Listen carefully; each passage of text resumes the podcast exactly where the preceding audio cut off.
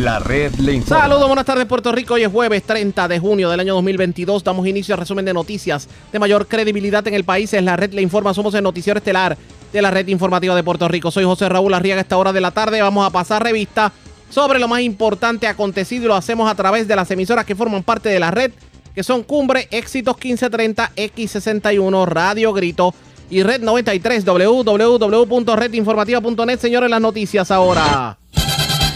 Las noticias. La red le Y estas son las informaciones más importantes en la red Le Informa para hoy jueves 30 de junio. Cámara de Representantes no consiguió en la madrugada de hoy jueves los votos para aprobar los proyectos de presupuesto, aunque se espera que hoy a eso de las 6 de la tarde pudiera ser aprobado el mismo. La delegación del Partido Nuevo Progresista le votó en contra al percatarse de que se había insertado enmiendas con recortes millonarios. La controversia en breve. A partir de mañana viernes pagaremos la luz más cara de toda la nación norteamericana.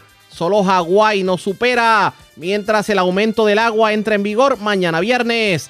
Llegó la viruela del mono a Puerto Rico. En breve les hablamos sobre qué medidas tomará el gobierno para evitar contagios. Mientras la epidemióloga del estado coincide con el secretario de salud en que la fatiga pandémica está ocasionando un alza dramática en contagios. Aumentan los pueblos bajo sequía severa según el informe de hoy jueves del monitor de sequía.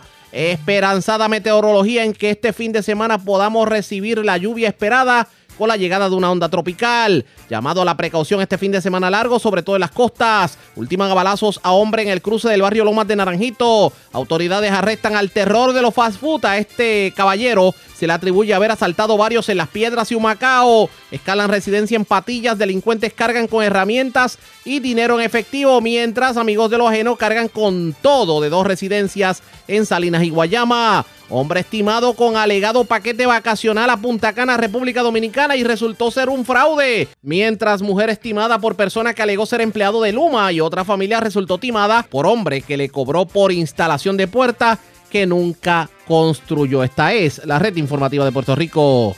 Bueno, señores, damos inicio a la edición de hoy jueves del noticiero estelar de la red informativa de inmediato a las noticias. Esta hora de la tarde la Cámara de Representantes trata de buscar entendidos, esto luego de que en la madrugada de hoy no se lograran los votos para aprobar el presupuesto. ¿Y qué ocurrió esta vez? Pues resulta que aunque el presupuesto pues fue aprobado por el Senado de Puerto Rico, en la Cámara se le insertaron varias enmiendas que según la delegación del Partido Nuevo Progresista significaban recortes millonarios. De hecho, dejaban inclusive al hospital de Vieques sin fondos, le quitaban 20 millones de dólares a la Universidad de Puerto Rico, un sinnúmero de dinero a los municipios y entendían los líderes no progresistas que este presupuesto se parecía más al de la Junta y no era lo que se había acordado.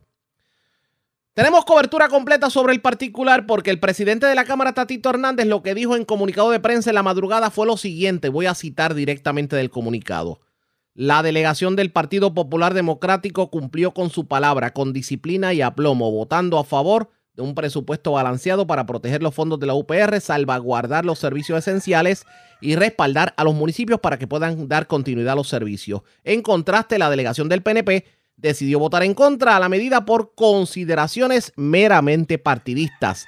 Emplazamos al gobernador a que invite a sus representantes a recapacitar y a cumplir con los acuerdos previamente establecidos. Eso dijo Tatito Hernández en la madrugada de hoy. Pero tuvimos hoy la oportunidad bien temprano en la mañana de hablar precisamente con el presidente de la Cámara, el expresidente de la Cámara, debo decir, Johnny Méndez, y esto fue lo que dijo sobre el particular. Mira, ayer logramos consenso con la enmienda a la ley 154, logramos sacar todo lo tóxico que habían introducido el Senado y la Cámara eh, en un proyecto que lo que busca es sustituir el impuesto eh, de las foráneas eh, y se logró ese acuerdo cuando logramos sacar lo que era la retasación del crimen, que eso hubiese aumentado el, lo que es la contribución sobre la propiedad en todos los puertorriqueños, gente que, que no paga actualmente hubiese tenido que pagar esa contribución y también logramos sacar otras cosas que, vuelvo y te repito, eran tóxicas. Así que ese proyecto fue aprobado por unanimidad en la Cámara, fue aprobado en el Senado, pasa ahora a la firma del gobernador, pero en, el, eh, en la Cámara, eh, cuando se llevó a votación el presupuesto, eh, primero no nos quisieron dar el, el proyecto como había quedado, tuvimos que buscarlo en el Senado y cuando nos ponemos a repasar el proyecto, el proyecto le quita 20 millones de dólares a la Universidad de Puerto Rico, le quita 40 millones de dólares para lo que era eh, la aportación eh, que iba a dar el gobierno estatal a cambio eh, de, que los municipios no tuviesen que pagar por el plan, el plan vital, le quita 3 millones de dólares al, Departamento de Educación, quita dinero que era para cumplir con los aumentos salariales a, a, los servidores públicos, pero para mí más importante de todo es que le quita el dinero que es el pareo de los fondos federales para la construcción del hospital de Vieques. Por eso y por muchas razones, nuestra delegación no le podía votar a favor. Pero entonces lo que hizo la delegación del Partido Popular Democrático fue disfrazar la cosa para hacerle ver al pueblo que se estaba aprobando el presupuesto, pero realmente lo que se está aprobando es algo similar a lo que la Junta de Control Fiscal pretende. Esa, esa es eh, la verdad. Eh, y adicional a eso le añadieron que le amarraron las manos al gobernador en términos del uso de los fondos federales de reconstrucción al, al, obligarlo, según lo que dice el proyecto, a que, se, a que el gobernador tenga que estar rindiendo informes semanales eh, del uso de... Informes semanales, me dijo.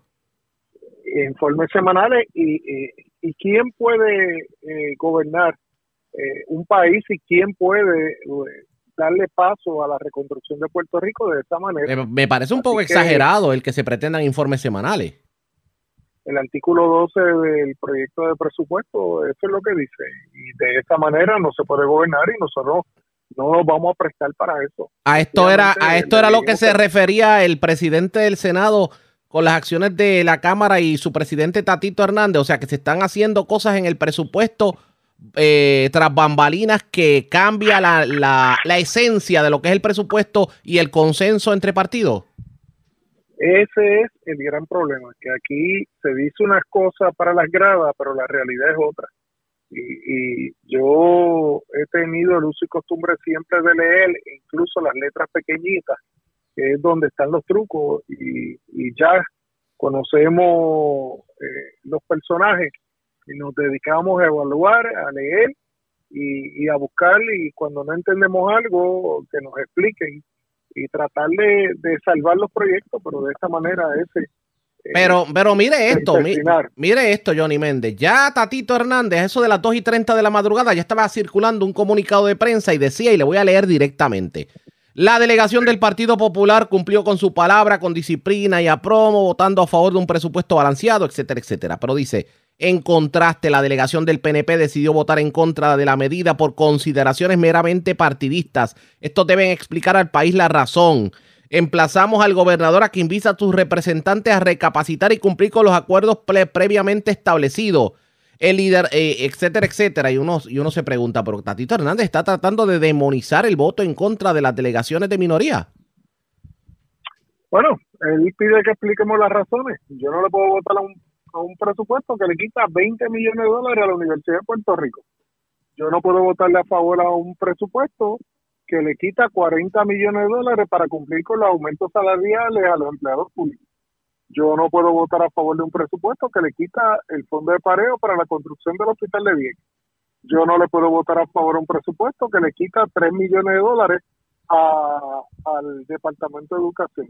Yo no le puedo votar a un a favor de un presupuesto que esconde unos dineros para unos usos particulares de, de, lo que se denomina como un barril. Y nosotros no podemos prestar nuestro voto para eso. Nosotros queremos un presupuesto que no le amarre las manos al gobernador, que permita que la administración pueda seguir ejecutando y gastando el dinero de la reconstrucción, pero a la misma vez que le, que le llegue los recursos financieros a las agencias y se cumplan con los compromisos que se han legislado por legisladores de mayoría, como el aumento salarial a los maestros, como el aumento salarial a los bomberos, como el aumento salarial a los oficiales de custodia del Departamento de Corrección y como se ha legislado el aumento a los policías de Puerto Rico. Quitando ese dinero ahora, ¿quién le van a echar la culpa al gobernador? es el presupuesto de Tatito y nosotros no le vamos a dar el voto. Esta pregunta yo no sé si se la habrán hecho anteriormente, pero me tomo el atrevimiento de hacerla. la presidencia, usted que fue presidente de la Cámara, a su juicio, todo lo que usted había adelantado como presidente de la Cámara, ¿Tatito Hernández lo echó el zafacón?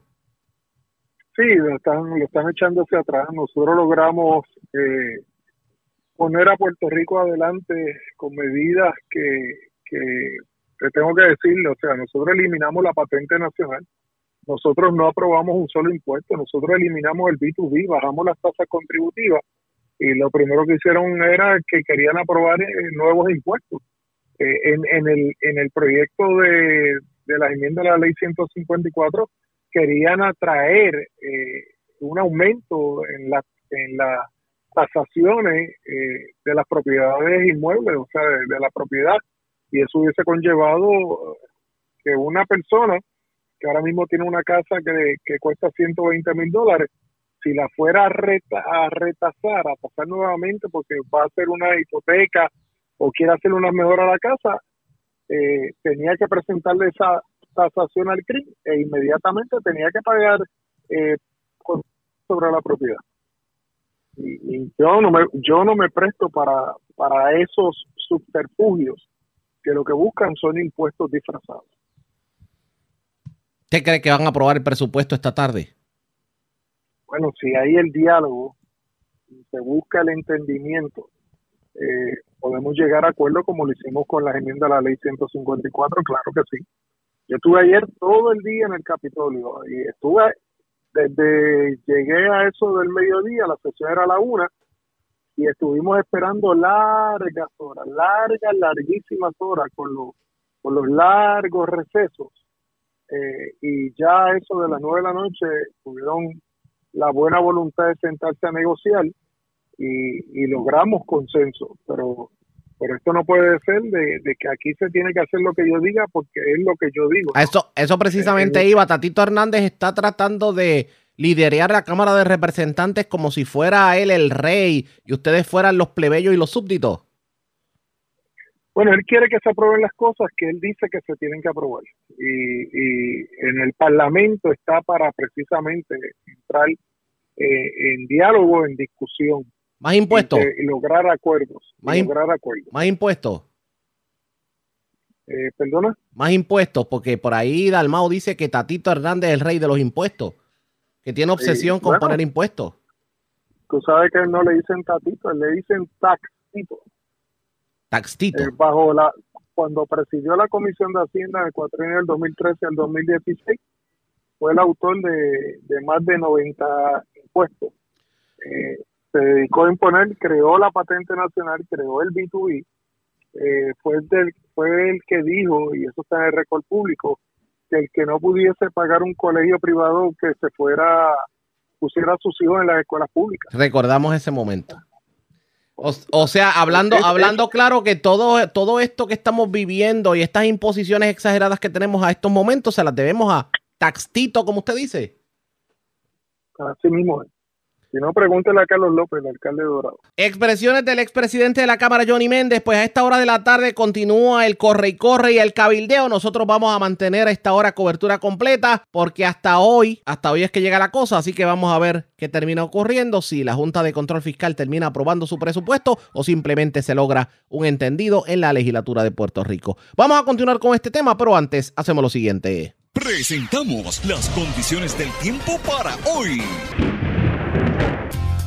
Hoy jueves, se esperan aguaceros de rápido movimiento sobre el noroeste. Más entrada la tarde, se espera otra ronda de lluvia con tronadas posibles para el oeste e interior. Es posible que ocurran inundaciones urbanas y de riachuelos. Sobre las aguas, vientos de vigorosos a fuertes continuarán sobre las aguas, dejando oleaje picado y peligroso. En las aguas del Caribe y los pasajes, se espera oleaje de hasta 7 pies con vientos de 15 a 20 nudos y ráfagas más fuertes. Existe riesgo alto de corrientes marinas para la costa norte, sureste y suroeste de Puerto Rico, así como para muchas playas en Vieques y Culebra.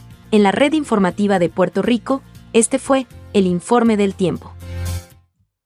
La red le informa. Señores, regresamos a la red le informa, el noticiero estelar de la red informativa, edición de hoy jueves. Gracias por compartir con nosotros.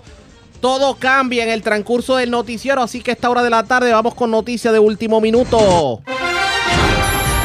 Último minuto. Todo tiende a indicar que al filo de las 6 de la tarde pudiera aprobarse el presupuesto, porque según confirmó el presidente de la Cámara, Tatito Hernández, ya hay 26 votos para la aprobación del presupuesto. Esto luego de que en la madrugada ocurriera lo que ya discutimos en el transcurso del noticiero. Voy en vivo con el presidente de la Comisión de Hacienda de la Cámara, Jesús Santa. Santa, buenas tardes, bienvenido. Buenas tardes a ti, Arriaga, y buenas tardes a todos los buenos amigos. Y gracias, por, y gracias por compartir con nosotros. Esto ha sido una odisea definitivamente para ustedes. Mira, yo creo que el año pasado también lo fue y, y, y fuera del tipo de proyecto, aunque los que estaban en esta sesión eran muy importantes, siempre a últimos días de sesión son tienden a ser interesantes. Obviamente, en esta ocasión había varios proyectos que yo creo que, que impactan o van a impactar a futuro el país. Antes de quizás caer el presupuesto, yo creo que la 1367, que es el esquema legal y contributivo que da continuidad al impuesto a la foránea, para mí era sumamente importante porque estamos, de hecho, estamos saliendo de un esquema contributivo que era no certero, o sea, que podía cambiar en cualquier momento y lo estamos moviendo a un, a un sistema más certero, con más estabilidad y obviamente buscando dentro de lo que es mantener la competitividad del país, tratando de lograr mantener los ingresos que actualmente se reciben de parte de esa compañía. Yo creo que es un proyecto muy importante. Tanto es así que en Cámara fue unánime. Yo creo que la, eh, la importancia de que ese sector se mantenga y siga creciendo ahora con certidumbre es importante para la afiliación del país a tener una mejor condición de vida. El otro, pues, eh, que es el presupuesto, eh, por varias razones. Una de ellas que tenemos un compañero nuestro en Cámara que está, pues, sufriendo del COVID, por lo tanto no pude votar y unas inquietudes que tenía la delegación del PNP, las cual puedo entender porque las hablé con ellos, provocaron que nos quedáramos a un solo voto de aprobar el presupuesto en la madrugada de hoy. En este caso, ¿cuál fue la ficha del tranque en la madrugada? Mira, ha- haciendo un poco de historia, el presupuesto que se quería aprobar hoy en la madrugada realmente no es mejor que el presupuesto que ya había aprobado en Cámara eh, hace, hace semanas atrás. Esa es la realidad.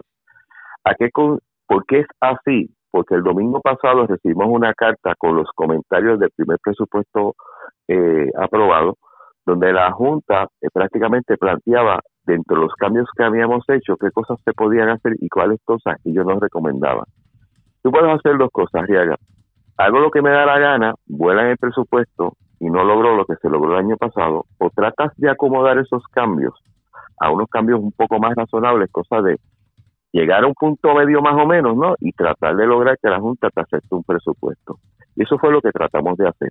Eso conllevó que ciertas cosas que se hicieron no se habían podido lograr, eh, entre ellas hay un lenguaje que el primer presupuesto yo acogí el lenguaje del gobernador referente al manejo de los fondos federales, el cual la, la, Junta no aceptó y obviamente tuvo que poner el lenguaje que originalmente tiene la Junta.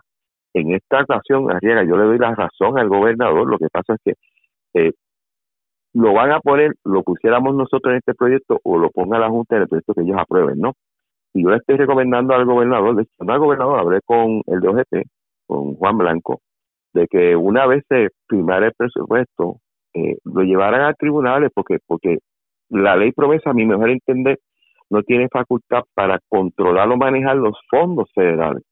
Si tiene poder para controlar y manejar los fondos estatales. Y eso es una de las cosas que más críticas pues tuvo dentro especialmente la delegación de PNP porque le maniata hasta cierto punto las manos al gobernador en el manejo de los fondos federales y es peligroso porque si es sin, sin esa atadura, eh, si tiene las manos atadas, este proceso ha sido bien lento, imagínate si le pones un paso adicional de burocracia al tener que someter unos planes de trabajo a la misma junta, ¿no?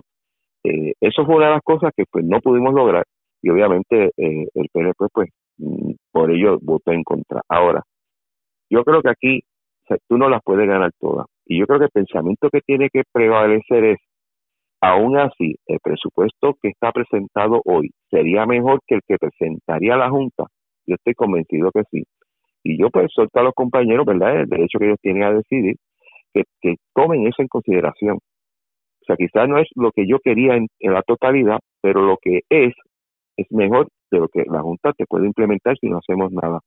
Y yo espero que esta tarde, más allá de lo que ha hecho el presidente de, la Cámara, pues logremos que la gente eh, pues eh, tome, tome eso en, en, en consideración antes de emitir su voto.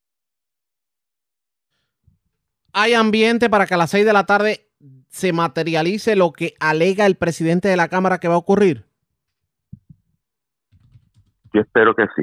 No te lo puedo asegurar. Quien hace esos movimientos realmente es el presidente de la Cámara. Pero yo confío que sí. Porque vuelvo otra vez, a- no es el presupuesto inclusive que yo quisiera. Pero yo estoy seguro que es mejor que, que pudiera implementar la Junta. Esto no pinta bien definitivamente. Oiga, y, y ya que estamos hablando de dinero, ¿los municipios cómo quedan? Con el, actua- con el presupuesto de la Junta quedan sin dinero. Con el presupuesto que se presentó ayer, recuérdate que la Junta eh, en su plan fiscal que viene del 2017, o sea, esto no viene de ahora y que ha sido avalado durante estos años, eh, tiene como plan eliminar el plan de el fondo de equiparación.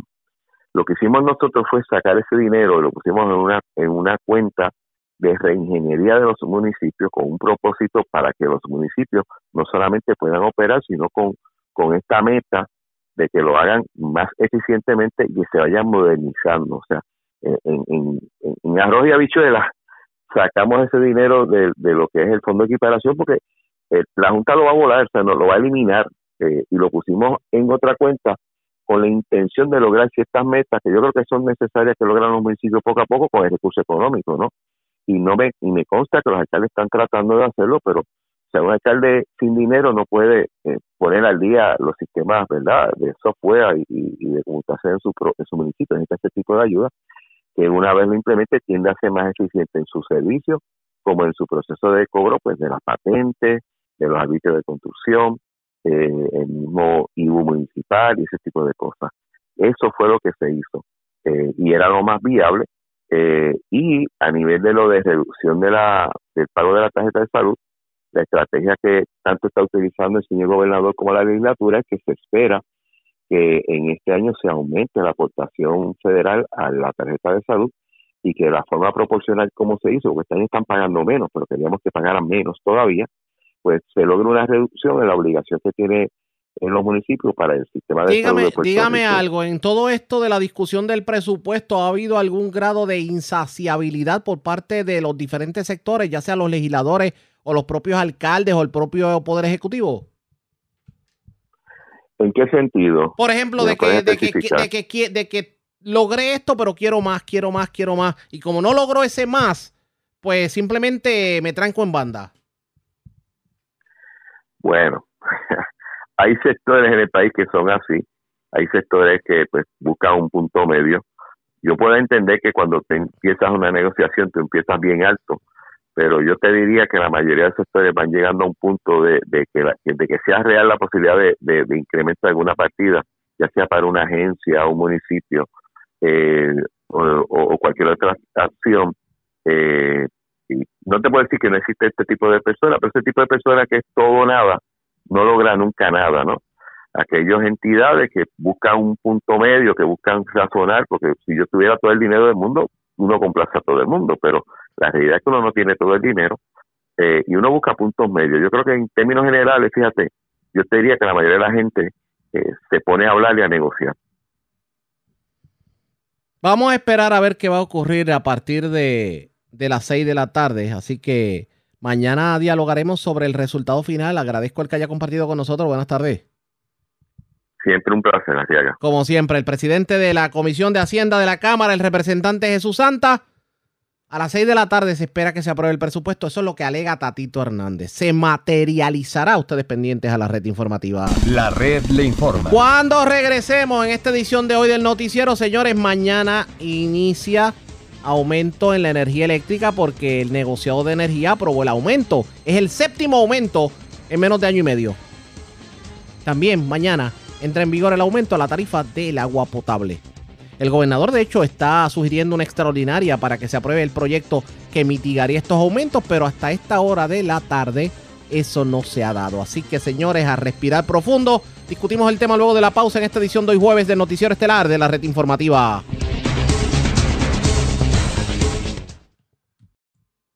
La red le informa. Señores, regresamos a la red Le Informa, el noticiero estelar de la red informativa. Gracias por compartir con nosotros La Junta de Control Fiscal urgió a revisar y actualizar los planes y expectativas sobre la futura demanda energética para poder garantizarle al pueblo una fuente de energía accesible y fiable. Pero esto luego de haber aprobado el plan fiscal actualizado de la Autoridad de Energía Eléctrica. Claro, este plan se aprueba tomando en consideración que a partir de mañana la tarifa energética aumenta porque el negociado de energía aprobó el aumento tal y como lo pidió la Junta de Control Fiscal. Así que, así que a partir de mañana es 17% más en la factura. Respiremos profundo. El séptimo aumento en menos de dos años. Ingeniero Tomás Torres Placa, representante del consumidor ante la Junta de Gobierno de la Autoridad de Energía Eléctrica. Analicemos el tema. Saludos, buenas tardes, bienvenido.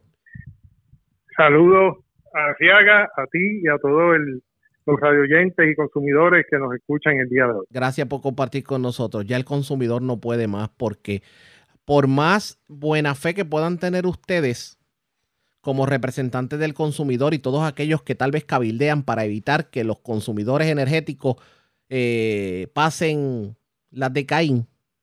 Lo cierto es que nada se ha podido hacer y viene un séptimo aumento que esto va a ser trágico, no solamente para, para el puertorriqueño de a pie, sino para los comercios. ¿Qué me dice? Correcto, Arriaga. Y esto es bien importante porque aquí quien tiene, como tú dices, nosotros lo que podemos hacer es denunciar las cosas y también importante que los consumidores entiendan cómo funciona la Junta de Gobierno de la Autoridad de Energía Eléctrica, es un cuerpo colegiado, allá las decisiones se toman por votación. Eh, soy el único miembro que no fue eh, seleccionado ni propuesto por el gobernador. Allí los restantes siete miembros, pues son designados por esta administración o por la pasada administración. Yo soy el único independiente eh, y te doy un ejemplo. En octubre del año pasado, propusimos atender la estabilización de costos energéticos por medio de compras a futuro, que se llama hedging. La Junta no lo quiso considerar. Si lo hubiese considerado, y también yo tuve una ponencia ante el negociado de energía hablando de lo mismo, si hubiésemos comprado un seguro de combustible cuando lo propuse en octubre pasado, el problema que vino en enero se hubiese anticipado. ¿Ah? Así que hacemos más que, denunciar, hacemos más que nosotros no cabildeamos, denunciamos.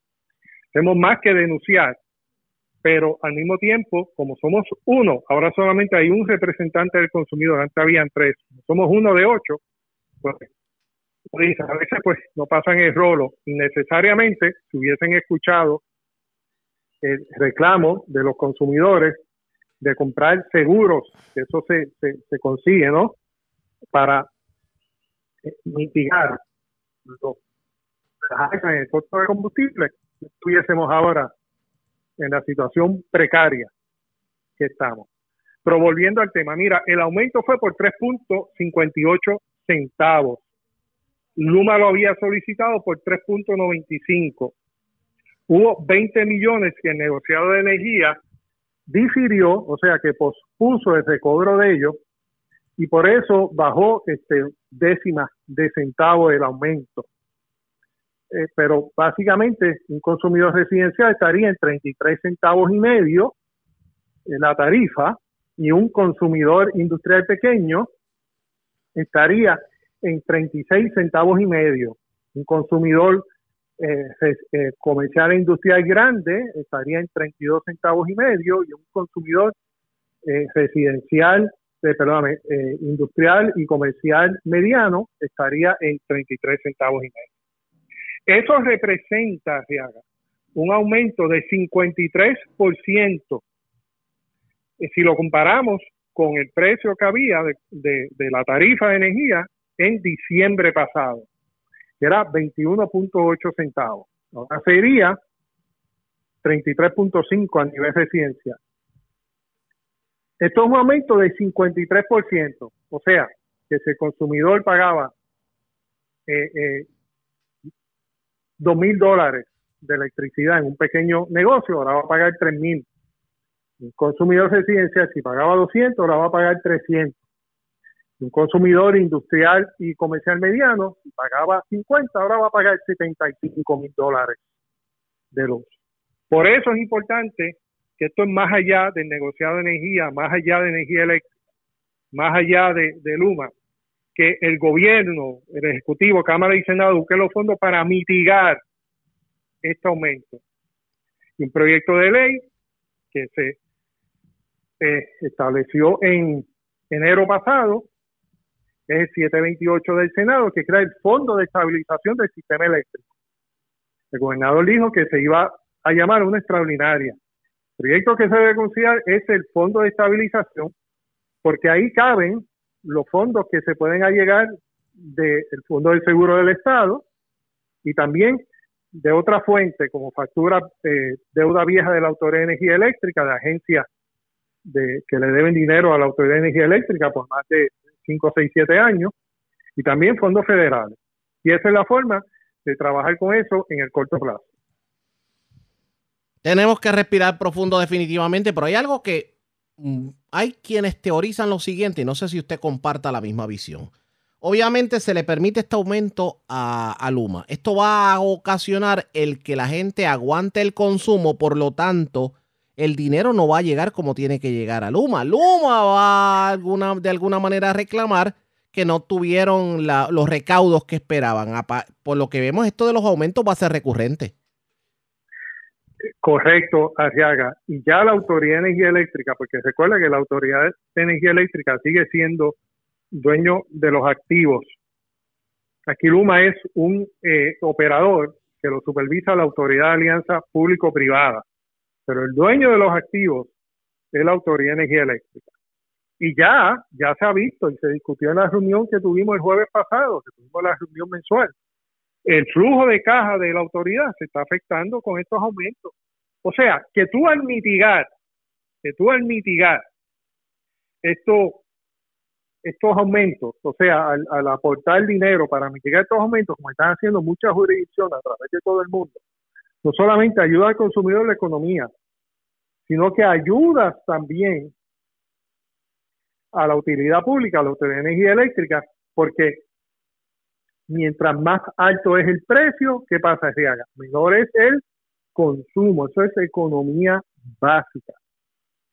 Así que no solamente mitigar ayuda a los consumidores y a la economía de Puerto Rico, sino que ayuda también a proveer flujo de efectivo, a proveer un flujo corriente de fondos a la Autoridad de Energía Eléctrica.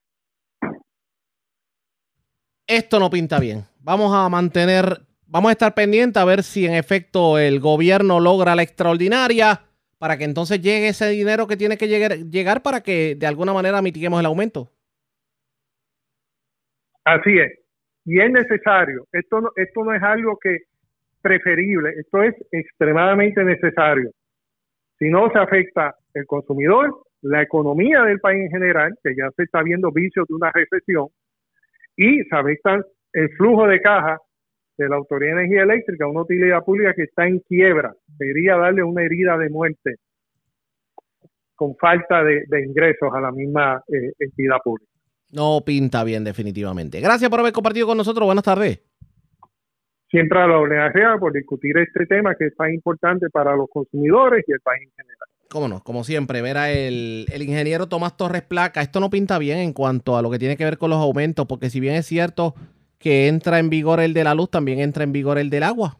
Y llega un momento en que uno dice, Dios mío, ¿y qué va a pasar de aquí en adelante con tanto aumento? Pues nosotros vamos a obviamente... Señores, vamos a otro tema porque el presidente del Centro Unido de Detallistas, Jesús Vázquez, denunció lo que calificó como un atropello que ha cometido el Departamento de Asuntos al Consumidor contra los detallistas de gasolina en Puerto Rico mediante la imposición de la orden de congelación de márgenes de ganancia. Ellos están augurando que de seguir así la situación, serán cientos las estaciones de gasolina que se vean obligadas a cerrar. Escuchemos lo que dijeron en conferencia de prensa.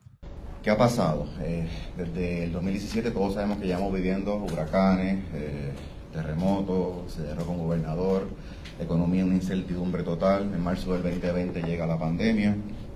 Eh, cuando todos entendíamos, o más o menos estábamos saliendo de lo que era la pandemia, comienza un conflicto bélico entre Rusia y Ucrania, que está fuera, ¿verdad?, de, lo que corresponde Puerto Rico, pero sí nos impacta directamente por sus productos, ¿verdad? Y en este caso, eh, cómo ha aumentado el costo del petróleo a nivel del mundo. Eh, yo soy una persona que eh, he sido un defensor de los comerciantes por muchos años, eh, pero a la vez me gusta que la economía se regule orgánicamente. Eh, y por eso yo siempre he estado en contra de que el gobierno imponga cuánto o en cuánto usted debe vender un producto. Sí hay que debe haber unos límites, debe haber unos controles, eh, pero todos sabemos cómo funciona la industria de la gasolina. Todos sabemos que con los altos costos personales que estamos viviendo todos los comerciantes, pues todos los productos han tenido que seguir aumentando para poder mantener un negocio. En el caso de la gasolina, su producto primario, que es la gasolina, eh, lo, lo tienen ahora mismo controlado a unos márgenes de 20 centavos. Y ahí comienza el problema. Lo que era un sobrante de 20 centavos, eh, o un margen, disculpa, de 20 centavos hace 3, 4 años atrás, no es el margen de 20 centavos que tenemos hoy en el 2022. Eh, todos sabemos que al final al cabo, eh, lo que tiene, o que todos sabemos que es pérdida lo que tiene la gasolina en estos momentos, pero el poquito margen ya se va prácticamente en gasto operacional, luz, agua, empleados, eh, y cuando viene a ver la línea es súper fina, sin contar que no se les dañe nada durante ese mes. Es que por eso estamos haciendo un llamado al Departamento de Asuntos del Consumidor eh, y a su secretario, eh, porque hemos visto que a pesar de que nos hemos reunido con él varias veces, no vemos que está flexibilizando un poco estas órdenes y dándole un alivio a los gasolineros y más en una época de emergencia. Hace poco, dentro de los pocos de los que he hablado, uno de ellos fue el compañero Carlos Crespo, eh, me preocupó algo bien serio. Eh, fuera de que muchos ya están eh, prácticamente llegando a la decisión que van a tener que cerrar sus estaciones porque no es negocio. Todos sabemos que los negocios se hacen para ganar dinero, no para perder. Eh, estoy viendo que me dijeron algo bien preocupante. Me dijeron, estamos en temporada de huracanes y yo estoy comprando la mitad de un camión porque no tengo el dinero para comprarlo completo. Y yo dije, espérate, pero eso quiere decir que las estaciones hoy en día no tienen entonces gasolina para un caso de emergencia poder reaccionar de manera rápida. Y me dijeron, no, no tenemos. Te puedo dar un suplido de 3 a 5 horas hasta que se acabe. Todos sabemos lo que pasó en María, que no estaban los costos que estaban en ese momento. Ustedes imagínense en que pase eso ahora, en el 2022, con lo que estamos viviendo ahora mismo, eh, con, con lo que sabemos que la infraestructura energética está desastrosa. ¿Qué vamos a hacer nosotros como puertorriqueños y como consumidores? ¿Cómo vamos a sobrevivir cuando la primera línea en Puerto Rico para transportación, para transportar los alimentos, para todo, es el combustible? Y ahí es que entonces yo digo, espérate, esto tenemos que hacerlo entonces público porque no solamente yo pienso en todo, yo pienso también en mi familia, en familias de todos ustedes, que se va a ver afectado grandemente cuando pase un desastre, Dios quiera, ¿verdad? Y no pase y no nos toque, pero todos sabemos que en estos momentos, con la sequía, con lo que está pasando, por lo caliente que está Puerto Rico, pues El planteamiento que trae el jefe del Centro Unido de Detallistas, que es que el, ya como está tan prohibitivo el comprar gasolina para los detallistas, pues obviamente no tienen el mismo suplido que antes y en una emergencia esto puede ser la diferencia entre estar bien y no estar bien. Así que ustedes pendientes a la red informativa que le vamos a llevar más información sobre el particular. La red le Cuando regresemos a las noticias del ámbito policíaco más importantes acontecidas, en lo próximo regresamos en breve.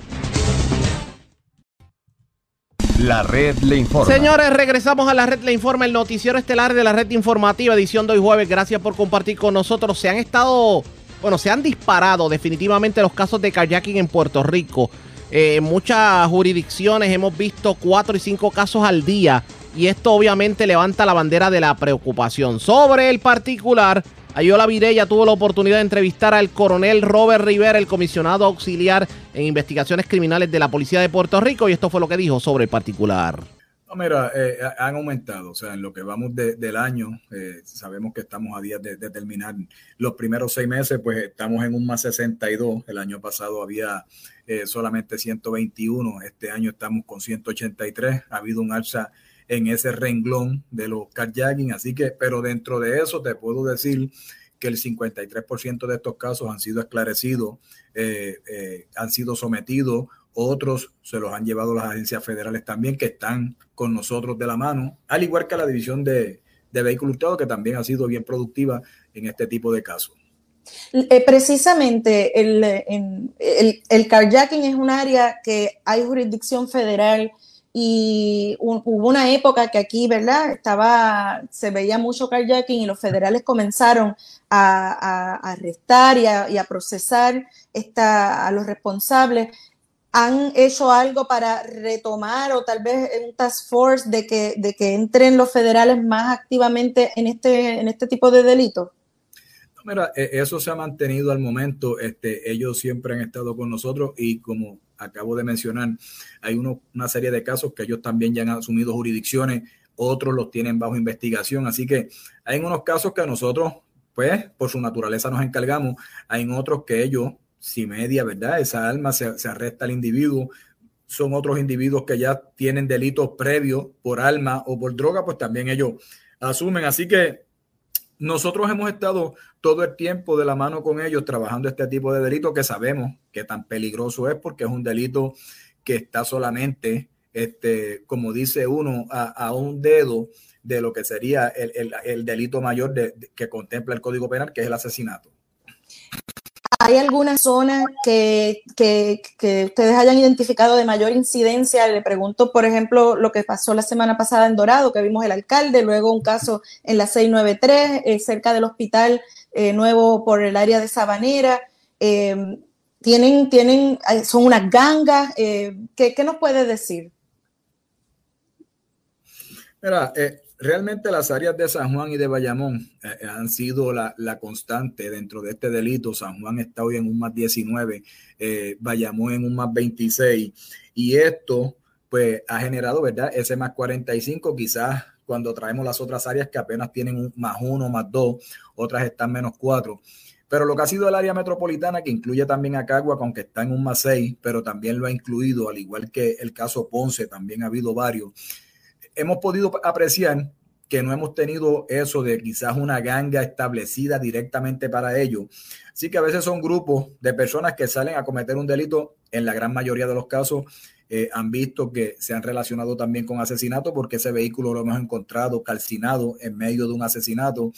O se utiliza para cometer otro carjacking más, se utiliza para cometer un robo, sea en una gasolinera, un robo domiciliario, eh, se utilizan a través entonces, que ahí es donde entra la división de vehículos hurtados, que tantos vehículos de estos ha recuperado en estos llamados cementerios, donde hemos visto los Toyota, donde hemos visto la, este, lo que ha sido la Tacoma, lo que hemos visto las Tucson, como Antier, que se recuperaron ocho, que también son utilizadas para desmantelar o montar otras y entonces revender. Y en ese sentido, pues la división de vehículos ha sido una mano fuerte porque ha estado radicando muchos casos de, esta índole y se ha estado arrestando muchos individuos dedicados a cometer carjacking, eh, al igual que las divisiones de robo de los cuerpos de investigación criminal, de igual forma. Así que dentro de ese 53% que hemos logrado el esclarecimiento, también hay otro grupo que está pendiente a radicar que se está levantando eh, buena información, se están tomando unas declaraciones, así que hay otros que se están compartiendo también con las agencias federales que todavía estamos eh, llevando información para que ellos asuman jurisdicción. Así que eh, de verdad que estamos trabajando arduamente, se está utilizando el componente de, investigación que tenemos. En eso el señor comisionado pues no es catimado y nosotros hemos llevado esa política al nivel deseada por él. Así que eh, nosotros reconocemos, ¿verdad? Como ente de seguridad que sí, que hay un alza, pero de la misma forma la estamos trabajando como requiere, ¿verdad? Con premura, este, eh, con importancia, eh, dándole lo que merece para tratar de llevarle un poco más de tranquilidad a este pueblo. ¿Algún, ¿Hay algún set de consejos generales que le pueda brindar a ciudadanía porque, ¿verdad? Esto usualmente ocurre, no sé, en un, estacionamiento de un centro comercial. te voy a hablar de, un par de, fases que vimos y, estamos hablando de, modalidades que se dieron y que ahora han vuelto a cambiar. Primero tuvimos la modalidad de, estar chocándote y, entonces te impactaban tu vehículo por la parte posterior. Cuando usted se bajaba, era un, un. Vimos la de los centros comerciales, que lo seguían, usted no se daba cuenta y cuando se montaba, pues ahí venía lo que era el carjacking. Lo hemos visto a través de, la, de, de los garajes de gasolina. Usted llega y ahí lo interceptan y, y, y ocurre el carjacking. Cuando vemos estos ejemplos que te estoy dando y miramos la constante, y ustedes lo han visto, siempre en la mano diestra ha habido un teléfono. O sea, esa distracción, lamentablemente, del teléfono que vino para cortar distancia y poder ampliar nuestros conocimientos, eh, hacer búsqueda, tanto para, ¿verdad?, situaciones de trabajo, de estudio. También ha sido una distracción durante este tiempo entrando a las redes y viendo, se nos olvida dónde estamos y de verdad no miramos quién nos persigue, si alguien nos vio, eh, caminamos en un estacionamiento a oscura y vamos solo o sola y no nos damos cuenta y ahí nos convertimos en vulnerables para este tipo de delito. Expresiones del coronel Robert Rivera, comisionado auxiliar en investigaciones criminales de la Policía de Puerto Rico. Así las cosas, vamos a ver cómo se le pone el cascabel al gato definitivamente a esta situación del, de los kayakings. Así que a esto le vamos a dar seguimiento. Ustedes pendientes a la red informativa. Vamos entonces a noticias del ámbito policíaco. Y señores, los timos se han convertido en la orden del día. Se reportaron varios timos en diferentes partes de Puerto Rico. A una persona lo timaron con la fabricación de una puerta de una residencia en Caguas. Otra persona también fue timada porque alegadamente eh, le habían bloqueado su ATH y resultó ser falso. Pero otro de, esos timos que se reportó, escuché esto, tiene que ver con un paquete vacacional a Punta Cana. Aparentemente esta persona vio esa oferta a Punta Cana de All Inclusive, pagó y resultó ser otra estafa. Y también otra persona que fue timada en Calle y aparentemente una persona que se, se presentó como si fuera un empleado de Luma Energy y resultó ser otro truco. Voy a comenzar precisamente con este timo de Calle, con el timo del, del paquete vacacional a Punta Cana que ocurrió en Caguas. Y también voy con otro de los timos, que fue el de la fabricación de la puerta de una residencia, que la persona pagó 878 para una puerta principal de su residencia y simplemente no se la entregaron. Vivian Polanco, oficial de prensa de la policía en Caguas, con detalles. Saludos, buenas tardes. Buenas tardes, saludos. Tenemos varias querellas de timos reportadas en horas de la tarde de ayer. Una primera querella fue reportada en el sector Coquí del barrio Carteras en Calley. Allí alegó la querellante que recibió una llamada de un hombre, el cual se identificó como empleado de Luma Energy en la llamada, el supuesto empleado le indicó que la, perjudicada tenía una, una deuda pendiente con la compañía y que necesitaba que le brindaran sus datos personales y el número de cuenta de banco a realizar el trámite, a lo cual está cedió. Posteriormente, la perjudicada se percató de que este empleado, supuesto empleado, había retirado la cantidad de 48 dólares de su cuenta y 448 de la cuenta de su esposo, resultando ser una estafa.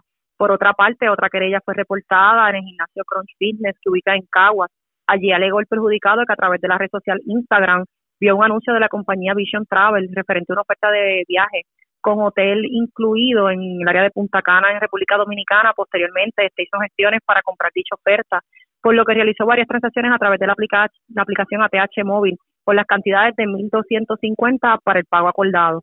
Al día de hoy, el perjudicado no ha recibido el paquete de vacaciones ni la, y la persona contacto no responde de llamada, resultando esto ser una estafa.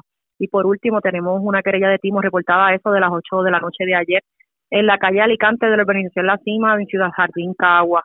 Según alegó el perjudicado, que el día 20 de marzo de este año en curso entregó la cantidad de 878 dólares para la fabricación de una puerta principal de su residencia a la compañía Alum Work Door and Window de la área de Cagua. Y al día de hoy eh, no se ha entregado la puerta ni se ha devuelto el dinero y el dueño de la compañía no contesta la llamada. Eh, los tres casos fueron referidos a la División de, de Propiedad del CIC de Caguas, quienes continúan con la investigación de estas pesquisas. Gracias por la información. Buenas tardes. Buenas tardes. Gracias, era Vivian Polanco, oficial de prensa de la policía en Caguas, de la zona centro oriental. Vamos al sureste de Puerto Rico. Se reportaron varios escalamientos en residencias de la zona. Uno de ellos ocurrió en el barrio Pozo Hondo en Guayama y el otro en la urbanización Extensión La Carmen en Salinas. ¿Con qué cargaron los amigos de lo ajeno? Pues es Yaira Rivera, oficial de prensa de la policía, quien nos informa a esta hora de la tarde. Saludos, buenas tardes. Saludos, muy buenas tardes. Agentes adscritos a los distritos policíacos de Guayama y Salinas investigaron escalamientos reportados en dos residencias en el barrio Pozo Hondo en Guayama y la urbanización Extensión La Carmen en Salinas. Según se informó en el barrio Pozo Hondo, el querellante alegó que se encontraba de viaje fuera de Puerto Rico y al regresar se percató de que le habían escalado su propiedad.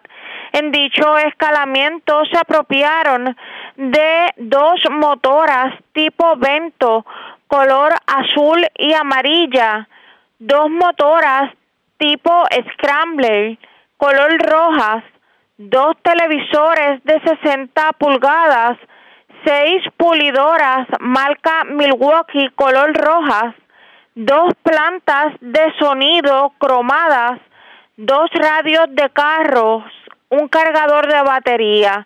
El perjudicado valoró la propiedad en 6.730 dólares. El agente Ángel Candelario del distrito de Guayama investigó este caso. Por otro lado, un segundo escalamiento se reportó en la urbanización Extensión La Carmen, en Salinas, donde la querellante indicó que un individuo brincó la verja de su residencia y obtuvo acceso al interior. Una vez allí se apropió de una botella de Gran Marnier, una botella de Don Q Coco, una botella de vino Luca Beso de Dante, una botella de vino Rioja Campo Viejo y una botella de Calúa. La propiedad no fue valorada por la perjudicada y el agente Carlos Chévere del distrito de Salinas investigó.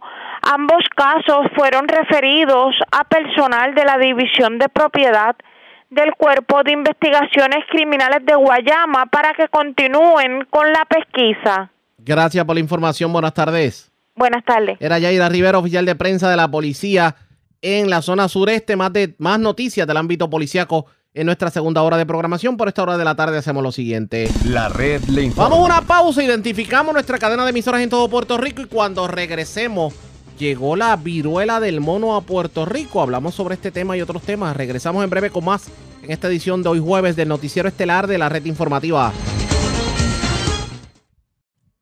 La red le informa. Señores, iniciamos nuestra segunda hora de programación. El resumen de noticias de mayor credibilidad en el país es la red le informa. Somos el noticiero estelar de la red informativa, edición de hoy jueves 30 de junio. Vamos a continuar pasando revistas sobre lo más importante acontecido y como siempre a través de las emisoras que forman parte de la red, que son Cumbre, Éxitos 1530, X61, Radio Grito y Red 93, www.redinformativa.net. Señores, las noticias ahora. Las noticias. La red le Y informa. estas son las informaciones más importantes en la red le informa para hoy jueves 30 de junio. Cámara de Representantes no consiguió en la madrugada de hoy jueves los votos para aprobar los proyectos de presupuesto, aunque se espera que hoy a eso de las 6 de la tarde pudiera ser aprobado el mismo. La delegación del Partido Nuevo Progresista le votó en contra al percatarse de que se había insertado enmiendas con recortes millonarios. La controversia en breve. A partir de mañana viernes pagaremos la luz más cara de toda la nación norteamericana. Solo Hawái nos supera. Mientras el aumento del agua entra en vigor mañana viernes. Llegó la viruela del mono a Puerto Rico. En breve les hablamos sobre qué medidas tomará el gobierno para evitar contagios. Mientras la epidemióloga del estado coincide con el secretario de salud en que la fatiga pandémica está ocasionando un alza dramática en contagios. Aumentan los pueblos bajo sequía severa según el informe de hoy jueves del monitor de sequía. Esperanzada meteorología en que este fin de semana podamos recibir la lluvia esperada con la llegada de una onda tropical. Llamado a la precaución este fin de semana largo, sobre todo en las costas. Ultiman a balazos a hombre en el cruce del barrio Lomas de Naranjito. Autoridades arrestan al terror de los fast food a este caballero se le atribuye haber asaltado varios en Las Piedras y Humacao. Escalan residencia en Patillas. Delincuentes cargan con herramientas y dinero en efectivo. Mientras amigos de lo ajeno cargan con todo de dos residencias en Salinas y Guayama. Hombre estimado con alegado paquete vacacional a Punta Cana, República Dominicana y resultó ser un fraude. Mientras mujer estimada por persona que alegó ser empleado de Luma y otra familia resultó timada por hombre que le cobró por instalación de puerta que nunca construyó. Esta es la red informativa de Puerto Rico. Bueno, señores, damos inicio a la segunda hora de programación en Noticiero Estelar de la red informativa de inmediato a las noticias. Llegó a Puerto Rico la viruela del mono y esto lo confirmó el secretario de salud, el doctor Carlos Mellado, eh, luego de que a través de comunicado de prensa informara a la ciudadanía que hay un caso que se mantiene en la mira de las autoridades. Específicamente lo que tiene que ver con una persona que viajó recientemente a Estados Unidos y se contagió de esta viruela del mono.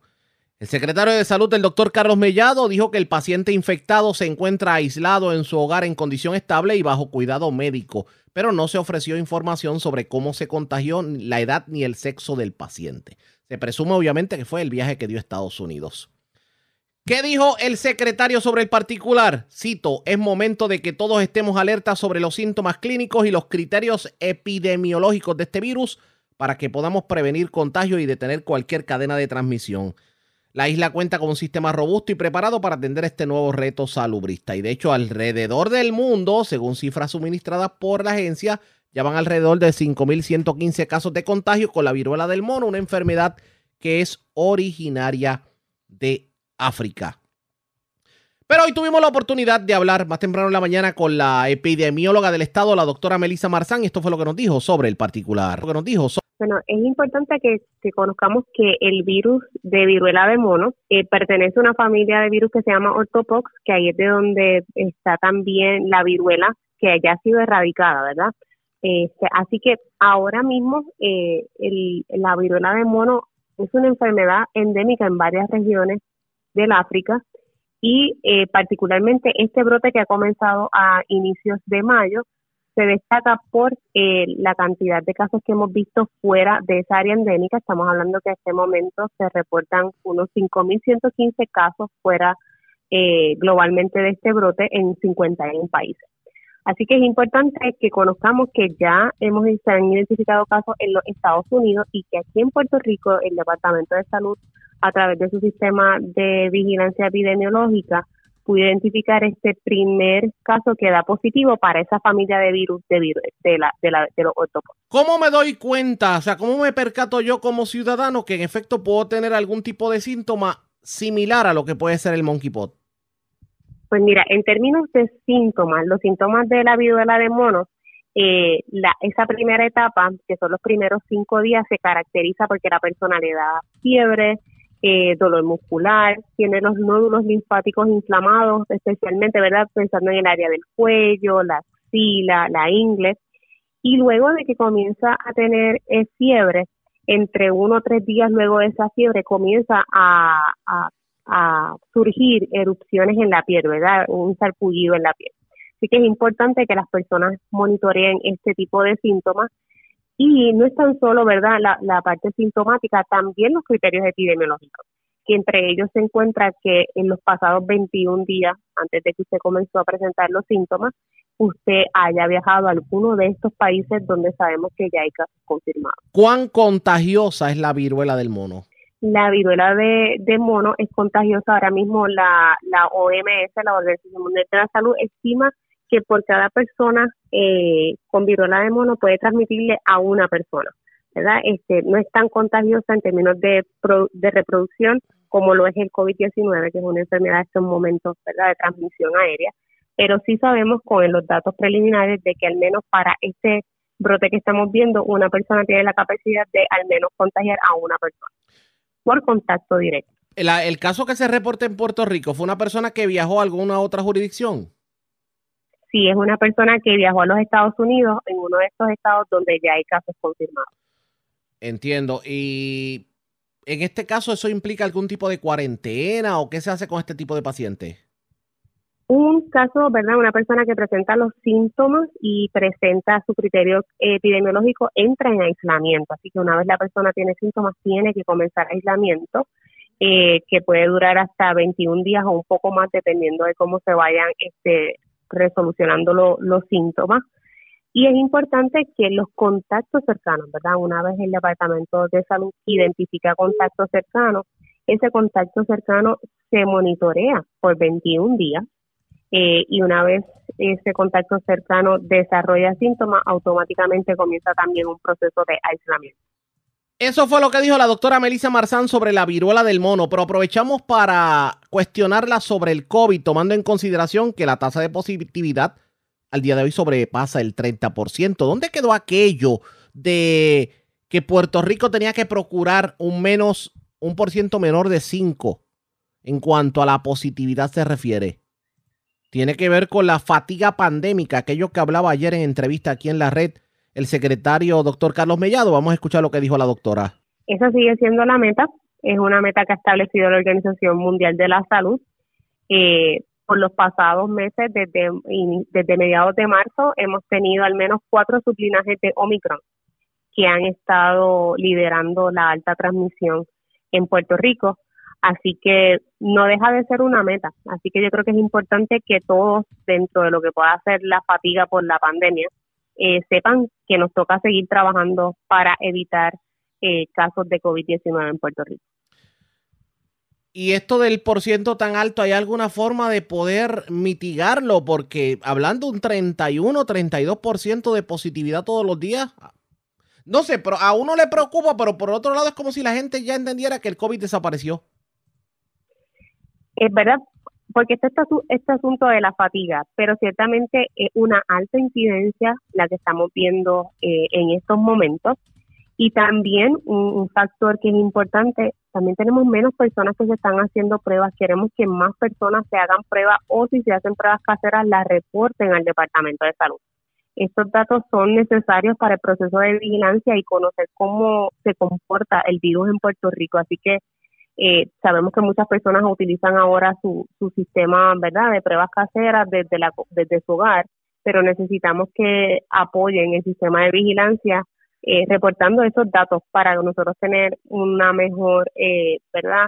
Eh, datos de cómo se está comportando el virus en Puerto Rico. Pero el gobierno lo que podía hacer ya lo está haciendo. Ya de aquí en adelante no puede hacer nada más. Bueno, en estos momentos hay una orden administrativa que establece las medidas de prevención. Eso incluye, entre ellos, el uso de mascarilla, que es requisito en estos momentos en los escenarios que se han identificado de mayor riesgo. Eso incluye escenarios de eventos multitudinarios, eso incluye facilidades de salud, eso incluye facilidades de cuidado prolongado, facilidades eh, de corrección, así que transporte público, todas esas áreas en estos momentos bajo la orden administrativa 533 del Departamento de Salud son requisitos en Puerto Rico. Así que lo que queremos hacer un llamado de cuáles son nuestras medidas de prevención, que aunque llegue la fatiga, necesitamos que eh, la población siga cooperando con las medidas que hemos estado realizando por los pasados dos años. De hecho, hablando precisamente de lo que tiene que ver con el COVID, en el informe de hoy jueves, el Departamento de Salud reporta 10 personas que fallecieron por COVID, 386 personas hospitalizadas. De hecho, eh, según eh, el informe del Departamento de Salud, el total de muertes que se le atribuyen al COVID en lo que va de pandemia es de 4.571. Hospitalizados hay 333 adultos, 53 pacientes menores. La tasa de positividad, como le había adelantado, pues se mantiene en un 31.49%. Presentamos las condiciones del tiempo para hoy. Hoy jueves se esperan aguaceros de rápido movimiento sobre el noroeste. Más entrada la tarde, se espera otra ronda de lluvia con tronadas posibles para el oeste e interior. Es posible que ocurran inundaciones urbanas y de riachuelos. Sobre las aguas, vientos de vigorosos a fuertes continuarán sobre las aguas, dejando oleaje picado y peligroso. En las aguas del Caribe y los pasajes, se espera oleaje de hasta 7 pies con vientos de 15 a 20 nudos y ráfagas más fuertes. Existe riesgo alto de corrientes marinas para la costa norte, sureste y suroeste de Puerto Rico, así como para muchas playas en Vieques y Culebra. En la red informativa de Puerto Rico, este fue el informe del tiempo. La red le informa. Señores, regresamos a la red le informa. Somos el noticiero estelar de la red informativa edición de jueves. Gracias por compartir con nosotros, señores. Ya bajó el informe del monitor de sequía y para que ustedes tengan una idea de lo que nos espera, el monitor de sequía, por lo menos el informe de jueves, aumentan los pueblos bajo sequía severa. Estamos hablando que aumentan desde la semana pasada hasta esta semana, hasta esta semana digamos que se duplican los municipios bajo sequía severa y también casi el 90% de Puerto Rico aparece o bajo la categoría normalmente seco o bajo sequía moderada. ¿Cuáles son los municipios en sequía severa y qué debemos esperar en el transcurso de los días? Vamos al Servicio Nacional de Meteorología en vivo con el metrólogo Carlos Anselmi. Saludos, buenas tardes, bienvenido. Buenas tardes, buenos días. Y gracias por compartir con nosotros. Bueno, eh, el informe del monitor de sequía ya está disponible. ¿Qué indica el informe? Pues mira, este, las condiciones continúan, el déficit de lluvia en Puerto Rico continúa agudizándose. Eh, como bien dijo, ya gran parte de todo Puerto Rico está o con condiciones atípicamente secas o con condiciones moderadas de sequía o condiciones severas, que esos son de cero, de uno o de dos respectivamente. Eh, eso es debido a esa eh, a ese déficit de lluvia que hay en la zona. Eh, se le exhorta a las personas que continúen utilizando sabiamente el recurso agua para que de esa manera podamos eh, minimizar el impacto de nosotros a, a ese recurso. ¿Qué municipios se encuentran bajo sequía severa según el informe? Pues mira, según el informe tenemos algunos municipios como Fajardo, Luquillo, este, toda esa costa noreste de Puerto Rico, casi hasta el área de Carolina, cerca del área de Carolina. Entonces, eh, también en los municipios del sur de Puerto Rico, lo, dígase Salinas, eh, parte de Guayama, eh, Calley, Sidra, esa zona, esos municipios aledaños a esa zona que te estoy mencionando, y al igual también en algún en, en la parte norte de Ponce hay algunas zonas, ¿verdad?, que están sufriendo de esas condiciones. También estoy viendo en el mapa municipios del centro, como decir Barranquitas, Ay Bonito, parte de Sí, por eso cerca de Sidra, de, de, la colindancia, que tenemos Sidra, Comerío, Barranquita y Bonito, eh, Aguas Buenas, el mismo Aguas Buenas está ahí más o menos, en tiene partes también. Tiene partes, exactamente. Y sí, veo la mancha en el sur de Ponce, entonces el resto de los municipios del norte y del sur están bajo sequía. Tal vez los que menos se han afectado son los del suroeste. Eso es correcto. Son, vamos a decir, el menos afectado es el oeste, que no tiene. ¿verdad? Esos municipios de allí, de Mayagüez, Las Marías, Maricao, eh, pero ya entonces cuando te mueves más al sureste, al suroeste, como bien dijiste, eh, Cabo Rojo, Laja, Guánica, ellos están en, condiciones eh, atípicamente secas. que pues, en, en resumen podemos decir que casi el, el tercio este, casi todo Puerto Rico, vamos, está en condiciones o atípicamente secas hasta severa eh, hasta condiciones de sequía severa. Esto obviamente se duplica la cosa, pero tomando en consideración lo que vemos en el Atlántico y tomando en consideración que hoy ha estado lloviendo para varios sectores, aunque lluvia bastante leve, ¿qué debemos esperar en el transcurso del fin de semana largo y en la próxima semana? Pues mira, el, para el fin de semana largo se espera, lo que es sábado domingo se espera que llueva bastante. Y hoy también va a llover, eh, hoy se pueden caer de una a dos pulgadas de lluvia en algunas zonas el sábado y domingo podrían ser de una a dos pulgadas con acumulaciones máximas de 3 a 4 cada día, ¿verdad? Eso es debido a esa onda tropical fuerte que debe estar llegando ya a partir de del sábado en la mañana y aunque no se puede descartar que en horas de la noche de del viernes o temprano en la madrugada del sábado eh, algunas bandas de lluvia se, se desprendan y no estén afectando, pero el, el grueso de la humedad y de la actividad de lluvia debería ser el sábado, sábado en la tarde, el domingo continúa eh, y entonces ya el lunes algunos remanentes, pero las condiciones deben de estar mejorando. Eh, se espera, pero aunque se esperan condiciones lluviosas para este weekend, eh, eso no quita que como tenemos, estamos arrastrando unas condiciones de sequía y de ese déficit de lluvia viene de varios años, en especial en este año también.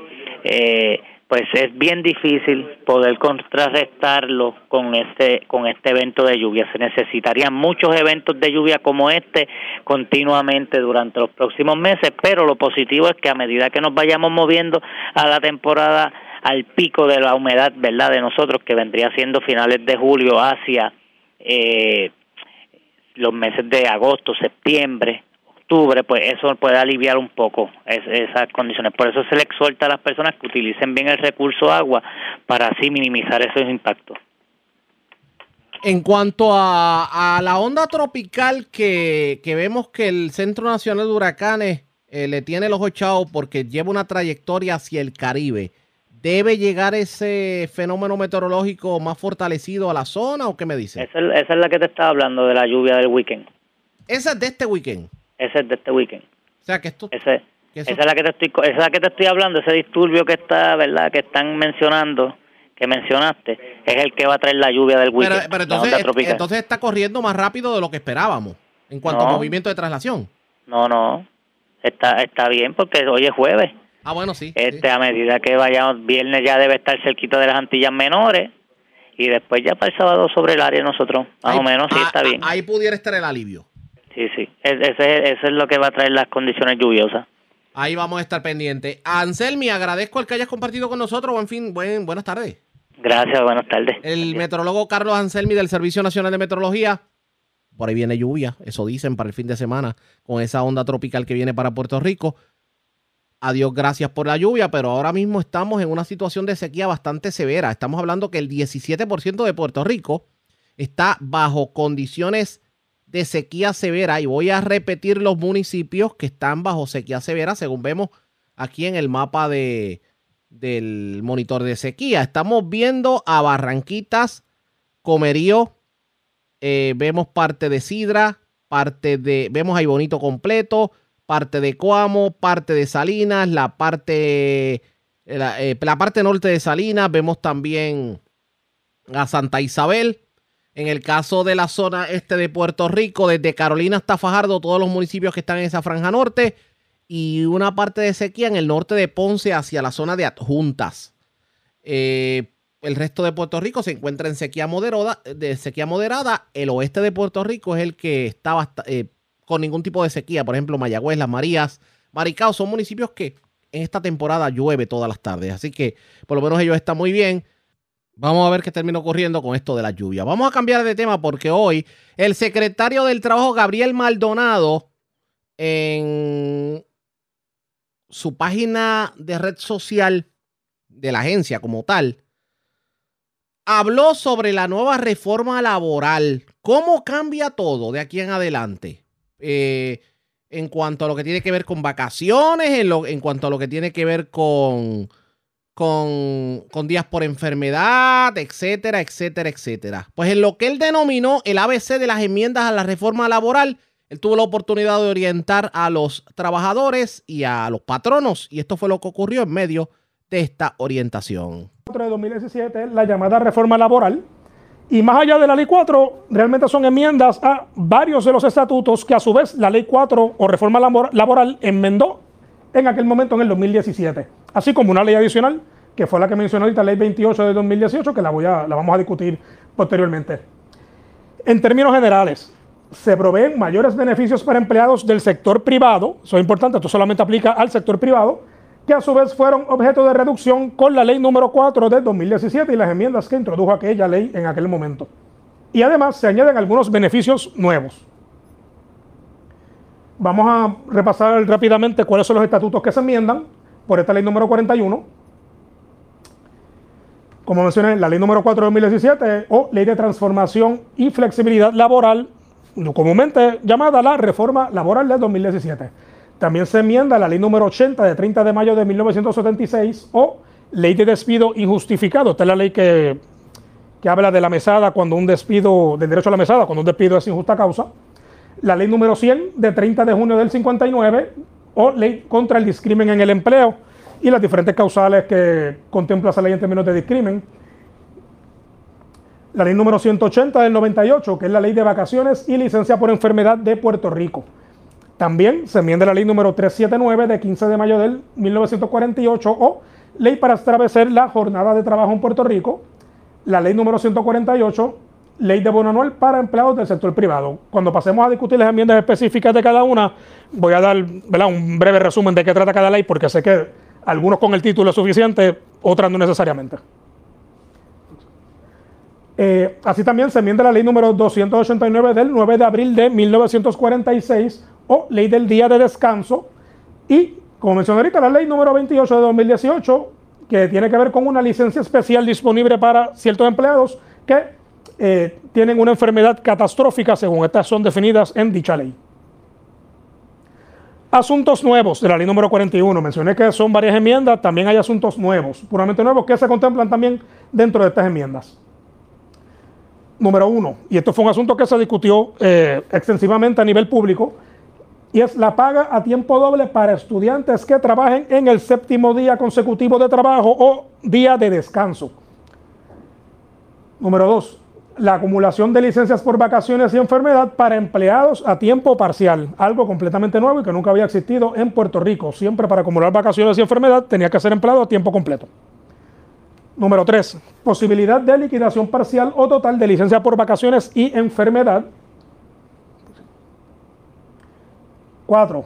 Aclaración de que los patronos pueden establecer programas de incentivos por asistencia esto no es del todo nuevo, sí es nuevo en términos de que ahora está estatuido, ¿no? Hay un texto en la ley, pero ya habían interpretaciones previas del Departamento del Trabajo que contemplaban esta situación.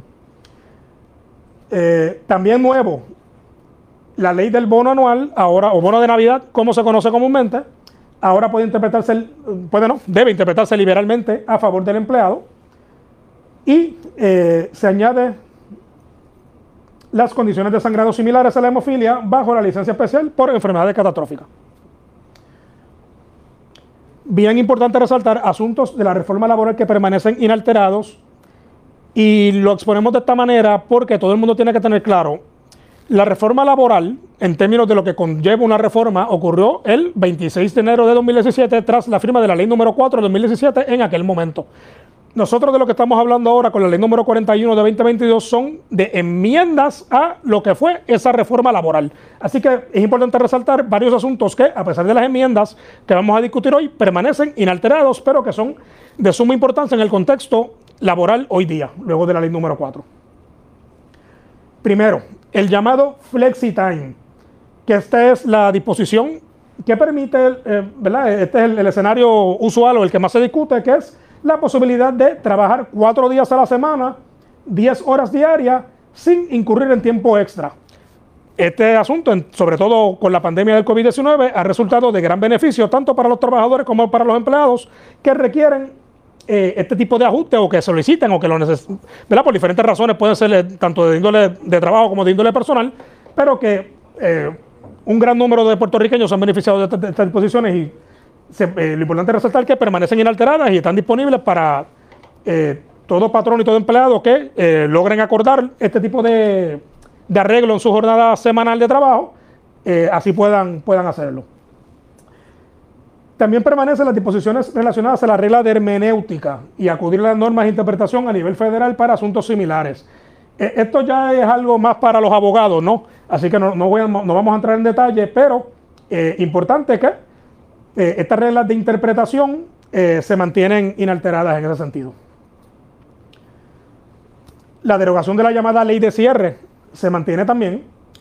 Eh, el tope de daños en reclamaciones de discriminación y represalias, eso también se mantiene. Eso fue algo que introdujo la ley número 4 de 2017, permanece inalterado tras estas enmiendas. también permanece alterado las disposiciones relacionadas al contratista independiente estos de son temas que tal vez son un poquito más para abogados que uno más que otros, pero eh, en esencia la ley número 4 introdujo eh, cambios significativos a esta figura en términos de que ahora está estatuido, antes era por interpretación eh, de nuestro Tribunal Supremo, así que se incorpora en la ley número 4, se mantiene inalterado y también se establece una presunción incontrovertible de que una persona es contratista independiente y no empleado, eh, de cumplir con ciertos requisitos que establece la ley. Eso permanece inalterado. En términos generales, salvo lo que tiene que ver con la paga doble para estudiantes que mencioné eh, por encima ahorita, que vamos a discutir eh, más adelante, eh, en términos generales se mantiene el esquema de pago de horas extra a razón de tiempo y medio. Eso fue algo que modificó la ley número 4 en su momento también. Habían esquemas generalizados de paga a tiempo doble. Se reduce y se uniforma para que sean a tiempo y medio en aquel momento en todas las instancias, salvo que, ¿verdad? Ciertamente hay excepciones de personas que tenían derecho a esto con anterioridad a la vigencia de la ley número 4. Son muchas cosas definitivamente las que cambian con esta nueva reforma laboral. Esto es un tema que tenemos que darle más seguimiento, pero a bolo de pájaro, eso es básicamente lo que trae la nueva reforma laboral aprobada la semana pasada. Esto fue un informe que dio en el día de hoy el secretario del Trabajo, Gabriel Maldonado. Esto es un tema que le vamos a dar seguimiento. Ustedes pendientes a la red informativa. La red. Cuando regresemos, más noticias del ámbito policíaco y mucho más en esta edición de hoy, jueves del noticiero estelar de la red informativa. La red le informa. Señores, regresamos a la red le informa. Somos el noticiero estelar de la red informativa, edición de hoy jueves. Gracias por compartir con nosotros. Vamos a más noticias del ámbito policíaco porque se arrestó un hombre que aparentemente agarró un objeto punzante y le ocasionó daños al vehículo del vecino. Esto ocurrió en el barrio Pasto Viejo de Calle y dice que hasta le explotó las cuatro gomas. También pues se reportó un escalamiento en un negocio. Pero, señores, miren el botín, porque es un botín lo que se llevaron. ¿Sabes cuánto se llevaron? Siete pesos de la caja registradora. Además, desconocidos se llevaron cablería de claro de una carretera en Calle. Vivian Polanco, oficial de prensa de la policía con detalles. Saludos, buenas tardes. Buenas tardes, saludos. Tenemos primeramente que una apropiación ilegal fue reportada a eso de las 9.54 de la mañana de ayer. Hechos ocurridos en el kilómetro 6.8 de la carretera 171 en la urbanización Montesol en el mencionado municipio. Según se informó, allí alegó un empleado de Claro que alguien se apropió de 175 pies de cable de cobre eh, pertenecientes a la compañía Claro. La propiedad no fue valorada. Y por otra parte, en horas de la tarde se reportó un escalamiento en el negocio del Chapus Sport Bar, que ubica en la calle Padial en Cagua. Allí alegó el dueño del establecimiento que forzaron una de las ventanas del establecimiento, logrando acceso al interior, donde se aprobaron de 7 dólares en efectivo, los cuales se encontraban en la caja de registradora local. Ambos casos fueron referidos a la División de Propiedad del CIC de Caguas, quienes continúan con la investigación. Por otra parte, en horas de la noche de ayer se arrestó un hombre por ocasionarle daños a un vehículo hechos ocurridos en el kilómetro cero de la carretera 1, en el barrio Pasto Viejo, en Calley. Allí se arrestó a Damián Arcina por este causarle daños con un bate a la carrocería del vehículo Ford Conventional año 95 y con un objeto punzante causarle daño a los cuatro neumáticos del mismo. Este caso fue referido a la División de Agresiones del CIC de Caguas, quienes consultarán el caso con la Fiscalía de turno durante la mañana de hoy para la erradicación de cargos correspondientes. Gracias por la información. Buenas tardes. Buenas tardes. Gracias, era Vivian Polanco, oficial de prensa de la Policía en Caguas, de la zona centro-oriental. Vamos al oeste de Puerto Rico, porque escuche esto. Una persona denunció el que le habían hurtado 25 armas de fuego de su residencia en Mayagüez. Pero señores, resulta que como parte de la investigación, las autoridades descubrieron que esta persona se la pasaba tipo vaquero en la parte de atrás de su residencia disparando y probando dichas armas, lo que es una violación a la ley y por eso se le erradicaron cargos criminales a esta persona. La información la tiene Lorey Mercado, oficial de prensa de la policía en Mayagüez. Saludos, buenas tardes. Buenas tardes. En horas de la mañana de ayer y en el Tribunal de Mayagüez, la agente Maritza Nazario, adscrita a la División de, de Propiedades 6 de Mayagüez del negociado de la Policía de Puerto Rico, en unión al fiscal Esteban Miranda, radicaron un cargo criminal por el artículo 6.14, disparar o apuntar armas de fuego de la ley de armas, contra Pedro Torres Soler, de 57 años, residente en Mayagüez. Los hechos se remontan para el 3 de febrero del 2022 en las parcelas Soledad del mencionado municipio, donde Torres Soler radicó una querella por el hurto de 25 armas de fuego. En la investigación se desprende que este probaba dichas armas de fuego en la parte posterior de su residencia en violación a la ley. Este caso fue llevado ante la presencia de la jueza Margarita Gaudier, quien luego de escuchar la prueba encontró causa, fijando una fianza de cinco mil, la cual prestó por medios privados, quedando en libertad hasta la vista preliminar, pautada para el 18 de julio del 2022. Eso sería todo por el día de hoy.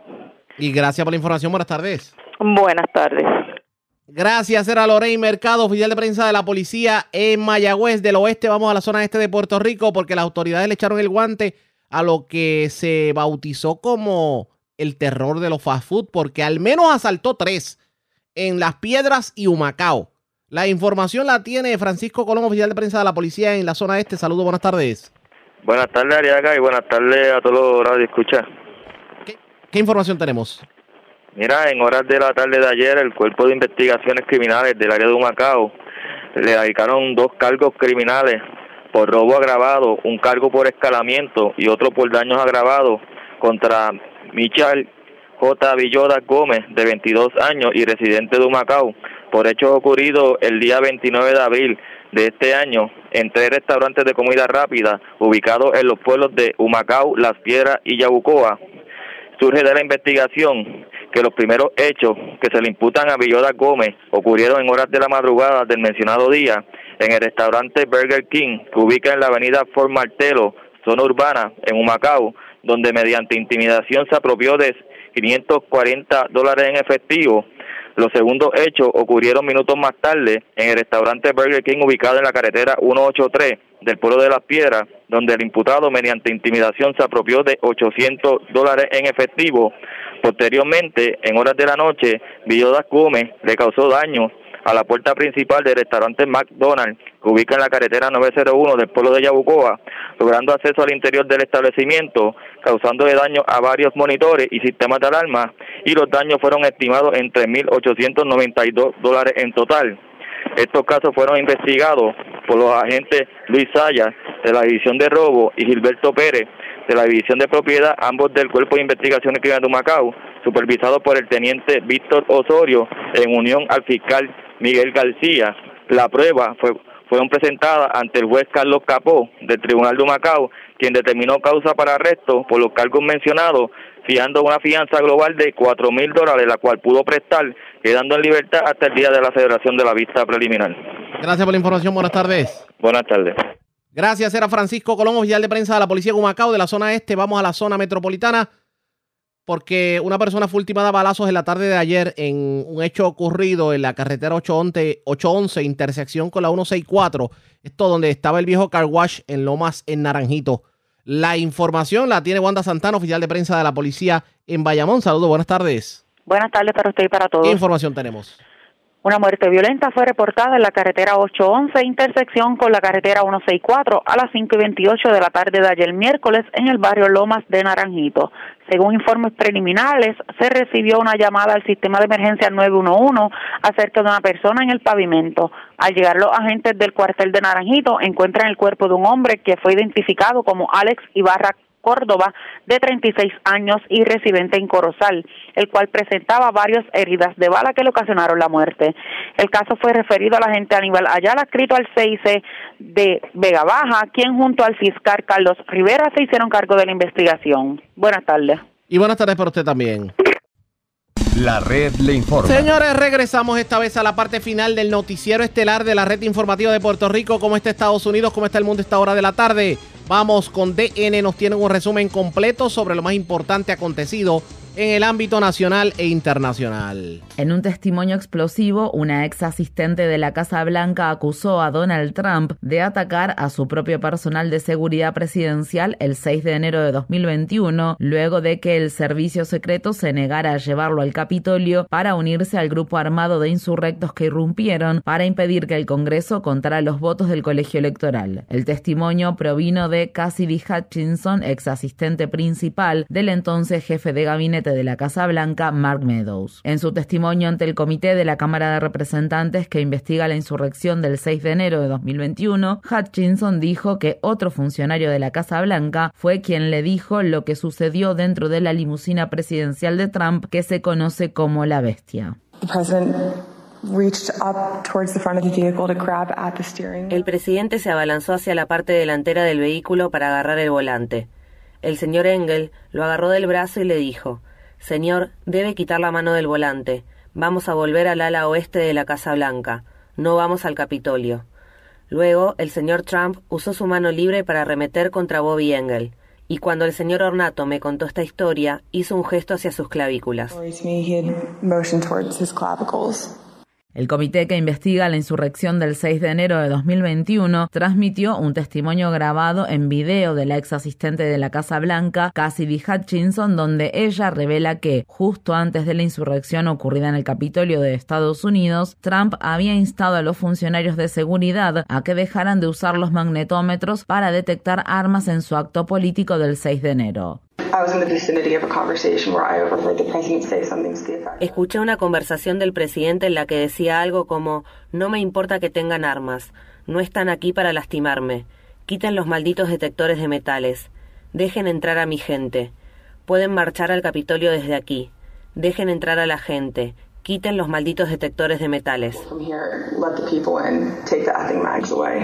Momentos después, Trump subió al escenario e instó a sus partidarios a luchar con todas sus fuerzas y a marchar hacia el Capitolio. Hutchinson también reveló más detalles sobre cómo varias personas de alto rango dentro del círculo de Trump estaban al tanto del potencial de violencia antes de que se produjera el asalto al Capitolio. Mark Meadows, quien se ha negado a testificar ante el comité de la Cámara de Representantes, le dijo a Hutchinson que el 6 de enero sería un día muy muy malo. Hutchinson dijo que tanto Meadows como el abogado de Trump, Rudy Giuliani, solicitaron indultos después de la insurrección. Al final de la audiencia del martes, la vicepresidenta del comité, Liz Cheney, presentó pruebas de una posible manipulación de testigos por parte de los aliados de Trump. Para más información sobre el testimonio de Cassidy Hutchinson, visite nuestro sitio web democracynow.org/es. Ascendió a 51 el número de personas que fallecieron después de estar confinadas dentro del remolque de un camión cuyas condiciones eran sofocantes en la ciudad de San Antonio en el estado de Texas. Se cree que todas las víctimas cruzaron la frontera de Estados Unidos con México en calidad de refugiados. De las personas halladas en el camión el lunes, 46 ya estaban muertas cuando se las encontró, mientras que otras 5 murieron después de ser trasladadas a hospitales locales. El martes, el presidente mexicano Andrés Manuel López Obrador abordó el tema sobre la gran cantidad de migrantes muertos.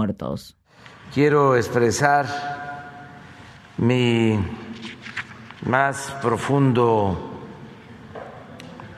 pésame a familiares de migrantes mexicanos, guatemaltecos, hondureños, que murieron ayer asfixiados en un tráiler, una tremenda desgracia, porque estos hechos lamentables, que desde luego tienen que ver con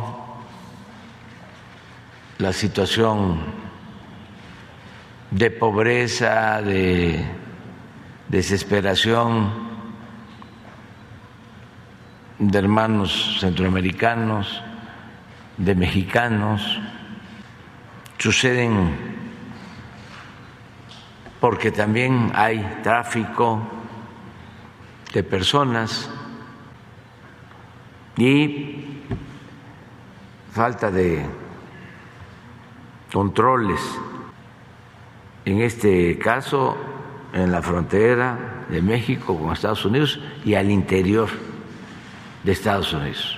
En Estados Unidos, un tribunal estatal de Texas ha bloqueado temporalmente la entrada en vigor de una prohibición centenaria del aborto. El Centro de Derechos Reproductivos dijo que la decisión permitirá que se reanuden los servicios de aborto en algunas clínicas de Texas, al menos por ahora. En la cumbre de la OTAN que se está celebrando en Madrid, el presidente Joe Biden anunció que Estados Unidos expandirá ampliamente la presencia militar en Europa, lo que incluye la construcción de un cuartel general permanente para el quinto cuerpo de ejército de Estados Unidos en Polonia y el despliegue de más soldados en Rumania y la región del mar Báltico. Biden dijo que esto forma parte de una expansión más amplia de la OTAN. Junto con nuestros aliados nos aseguraremos de que la OTAN esté lista para enfrentar las amenazas que provengan de cualquier lugar y dominio, tierra, aire y mar.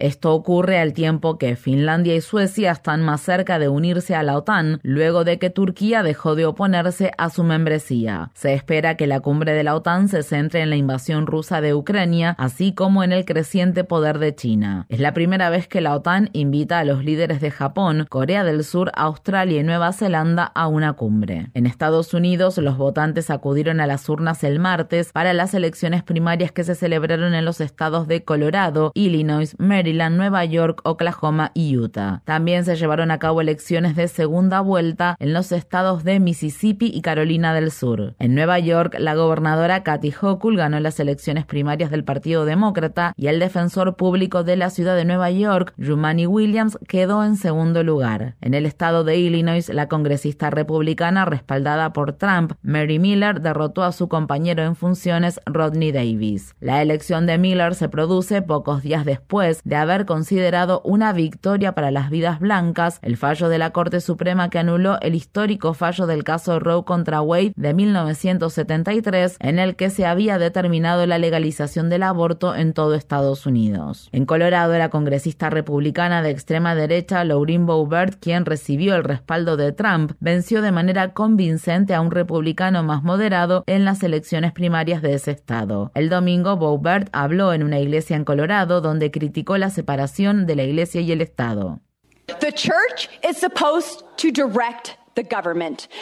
Se supone que la iglesia debe dirigir al gobierno y no que el gobierno debe dirigir a la iglesia. No es así como lo pretendieron nuestros padres fundadores. Y estoy cansada de esta basura sobre la separación entre la iglesia y el Estado, que no figura en la Constitución figuraba en una miserable carta y no significa nada de lo que dicen que significa.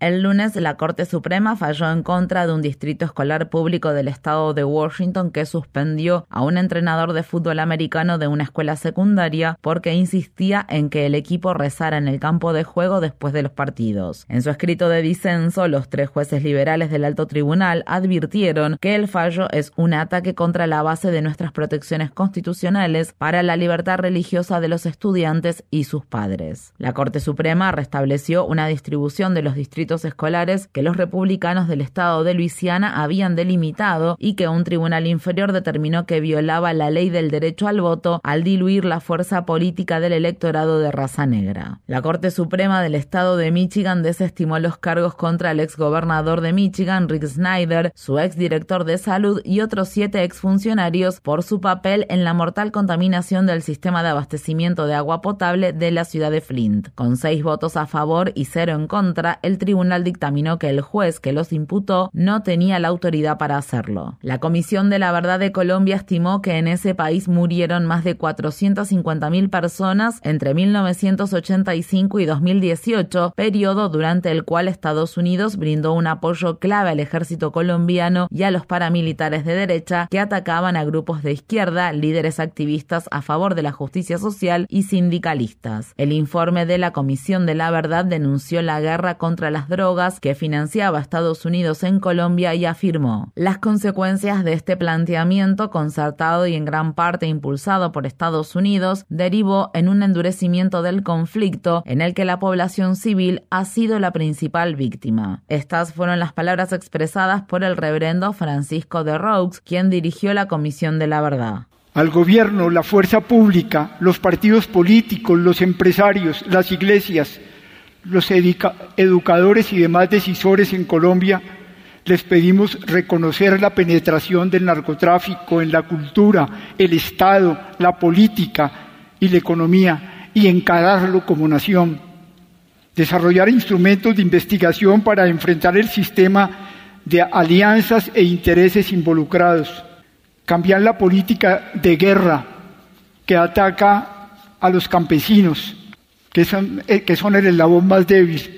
En más noticias de Colombia, el martes murieron al menos 51 personas y dos docenas resultaron heridas luego de que los reclusos prendieran fuego a los colchones para protestar por las condiciones en las que viven dentro de las instalaciones peligrosamente superpobladas de una cárcel ubicada en el Valle del Cauca. El edificio es antiguo y según se informa no contaba con un sistema de extinción de incendios en funcionamiento. La Comisión de Bolsa y Valores de Filipinas ordenó el cierre del medio de comunicación independiente Rappler. La fundadora de Rappler, la galardonada con el Premio Nobel de la Paz, María Reza, se comprometió a luchar contra la medida, la cual llega en los últimos días de la presidencia de Rodrigo Duterte. El jueves asumirá como presidente Ferdinand Marcos Jr., hijo del difunto dictador filipino del mismo nombre. Ghislaine Maxwell, miembro de la alta sociedad británica, fue condenada a 20 años de prisión por ayudar a Jeffrey Epstein a reclutar niñas, adolescentes y abusar sexualmente de ellas. En diciembre fue condenada por cinco cargos, incluido el de trata de personas con fines de explotación sexual de un menor.